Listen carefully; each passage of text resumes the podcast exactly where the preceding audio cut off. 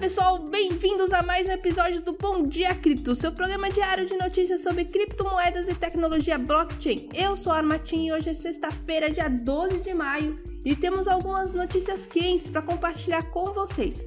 Antes de começarmos, não esqueça de dar uma olhada no nosso site, bitcoinblock.com.br, onde você pode se cadastrar gratuitamente no nosso plano Sardinha e ter acesso a diversas vantagens exclusivas Agora, vamos às notícias.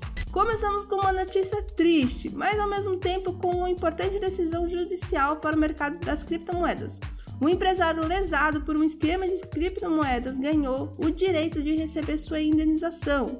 Isso é um lembrete de que, apesar de todo o potencial da tecnologia blockchain, ainda é preciso ficar atento e tomar cuidado com os esquemas fraudulentos.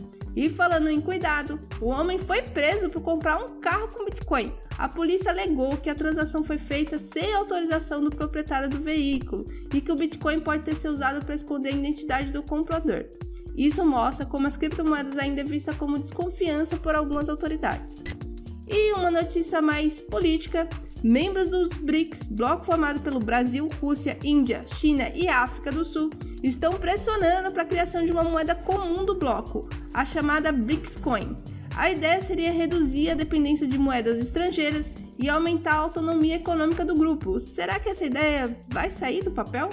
E assim encerramos mais um episódio do Bom Dia Cripto. Espero que tenham gostado das notícias de hoje e estejam sempre acompanhando nosso programa diário para ficar por dentro de principais notícias do mercado das criptomoedas e tecnologia blockchain. E não se esqueça de acessar o nosso site, bitcoinblock.com.br, para conferir todos os nossos links e promoções exclusivas. Um ótimo dia para todos e até a próxima!